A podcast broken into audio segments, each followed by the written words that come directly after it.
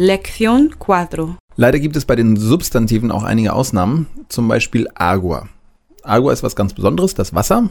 Agua ist eigentlich ein weibliches Substantiv, bekommt aber einen männlichen Artikel. El Agua. Man sagt also nie La Agua, sondern immer El Agua. Das Adjektiv dahingegen ist trotzdem weiblich, weil das Substantiv ja weiblich ist, also sagt man El Agua Fria. Wenn Sie also im Restaurant ein kaltes Glas Wasser bestellen, ist es immer un vaso de agua fría. Ganz wichtig.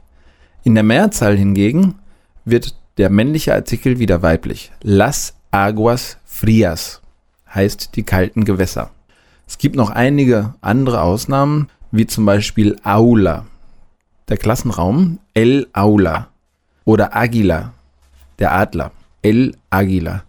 Es ist aber Vorsicht keine Ausnahme, wo das Wort ganz männlich wird, sondern es ist eine Ausnahme, wo nur in Singular ein männlicher Artikel verwendet wird. El Aula Nueva wäre der neue Klassenraum. Das heißt, Nueva ist trotzdem weiblich. Sie haben vielleicht auf einem Werbeplakat mal gelesen, Buen Dia oder Un Buen Coche. Nun ist es so, dass Bueno, gut, manchmal auch vor dem Substantiv verwendet wird. Das heißt, es un buen chico, es ist ein guter Junge. Normalerweise haben wir die Adjektive im Spanischen immer hinter dem Substantiv. Das heißt, die Wie-Wörter, groß, klein, schnell, langsam, dick, dünn, stehen immer hinter dem Hauptwort.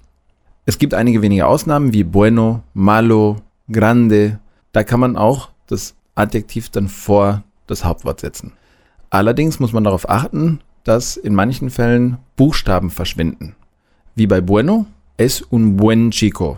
Das gleiche gilt für malo, schlecht, es un mal chico. Bei Grande ist es jetzt so, Vorsicht, Sie kennen die Insel Gran Canaria. Gran steht nun eigentlich für Grande. Würde Grande dahinter stehen, hinter Canaria, würde es heißen Canaria Grande. Das heißt also, sobald Grande vor dem Substantiv steht, fällt das DE weg. Aber Vorsicht, das verändert dann auch gleichzeitig die Bedeutung, nicht so wie bei bueno oder malo. Es heißt dann nämlich großartig. Gran Canaria bedeutet eigentlich großartiges Kanaria. Weitere Beispiele benutzt man in der Regel bei Künstlern, Schriftstellern, bei großen Persönlichkeiten. Sprich, wenn ich sage Pablo es grande oder Pablo grande, dann ist das Pablo ist groß. Wenn ich aber sage El gran Pablo, dann ist es der großartige Pablo.